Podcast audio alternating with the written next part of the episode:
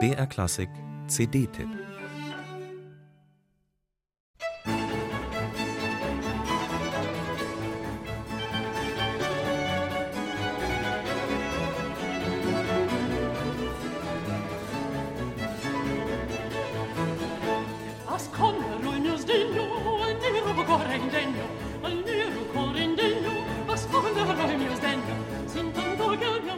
Die Primadonna steht nicht nur auf der Opernbühne, sondern auch beim Publikumsinteresse im Scheinwerferlicht. Maria Callas oder Anna Netrebko sind Namen, die nicht nur ein Klassikpublikum kennt. Das war auch schon zu Zeiten der Barockoper so, als die berühmten Stars der Szene Faustina Bordoni oder Francesca Cuzzoni hießen.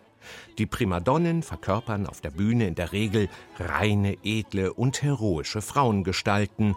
Im wirklichen Leben sind sie mitunter nicht ganz so edel, worauf das Wort primadonnenhaft anspielt. Im Schatten dieser Starsoprane stehen die dunkleren Stimmfarben, die Mezzosoprane und Altistinnen, die man auch als Seconde Donne, als zweite Frauen bezeichnet.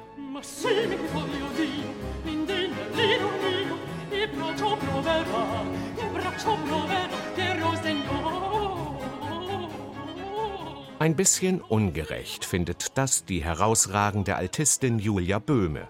Zusammen mit dem La Folia Barockorchester ist sie angetreten, die Seconda Donna in ein besseres Licht zu rücken und ihr die Aufmerksamkeit zu verschaffen, die ihr gebührt. Den zahlreichen Rezitalalben der Primadonnen stellt Julia Böhme selbstbewusst ihr Album Seconda Donna entgegen. Es enthält 14 Arien für Alt- und Originalklangorchester von Händel und Vivaldi, einige der schönsten Gesänge, die diese beiden Heroen der Barockoper komponiert haben.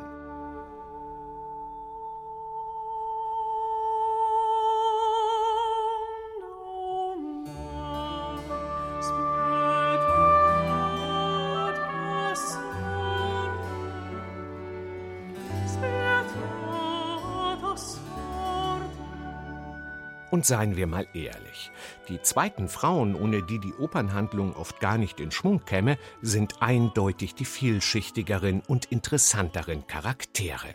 Ob nun die rachsüchtige, mordbesessene Mathilde in Händels Oper Lothario oder die böse, liebestolle Zauberin Alcina in Vivaldis Orlando Furioso, Frauengestalten mit Pep, Feuer und großem Drama.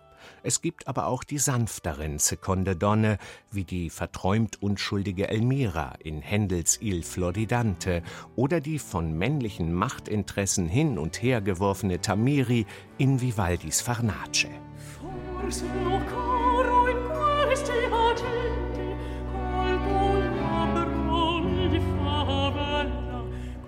lammfromm oder mordlüstern, nachsichtig oder kompromisslos. Julia Böhme beherrscht mit ihrer makellosen Altstimme das ganze Spektrum der Affekte. Sie singt voller Empathie und Leidenschaft und versteht sich auf virtuose Koloraturen ebenso eindrucksvoll wie gefühlvolle Legati. Ein schöneres Plädoyer für die zweiten Frauen auf der Opernbühne kann man sich nicht wünschen. Das Album Seconda Donna bereichert ungemein und sollte in keiner Sammlung eines echten Opernfans fehlen.